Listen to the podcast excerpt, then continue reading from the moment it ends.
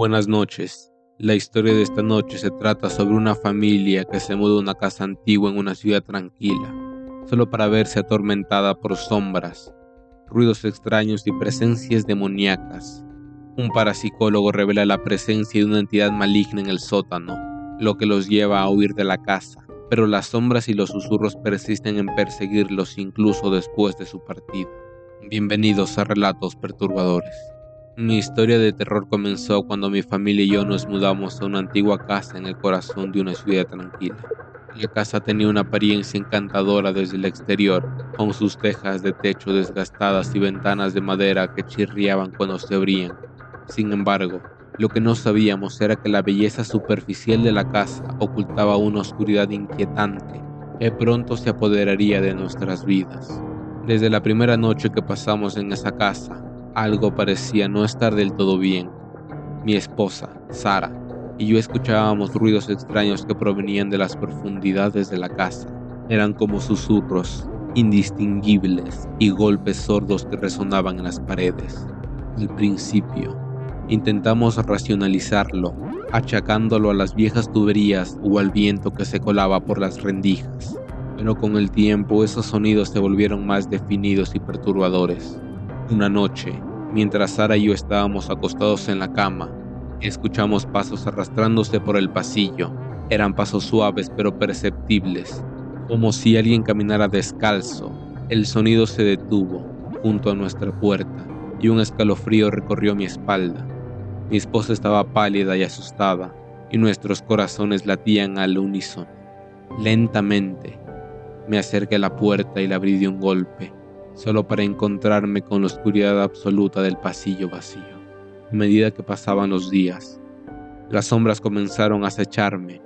Durante las noches, podíamos ver siluetas oscuras moviéndose por la casa. Incluso a veces parecían humanas y otras veces tenían una forma distorsionada y retorcida que me hacía perder el aliento.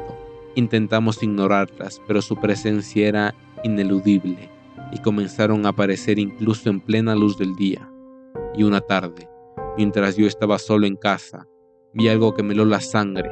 Estaba en la sala de estar, leyendo un libro, cuando una sombra alargada se deslizó por la pared. Parecía una figura encapuchada que se movía sin cuerpo, y su presencia me inundó de una sensación de miedo paralizante. Me levanté de un salto y corrí hacia la sombra, pero se desvaneció justo cuando estaba a punto de alcanzarla.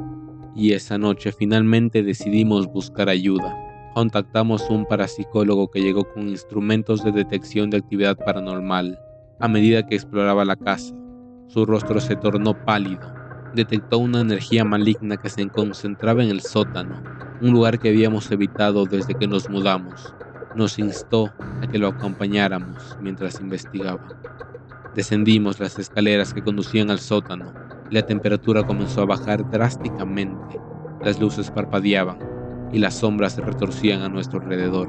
Él comenzó a hacer preguntas en voz alta, tratando de comunicarse con cualquier entidad presente. Fue entonces cuando una voz susurrante y fría se hizo audible. La voz hablaba en un idioma desconocido, pero sentíamos su hostilidad y su ira.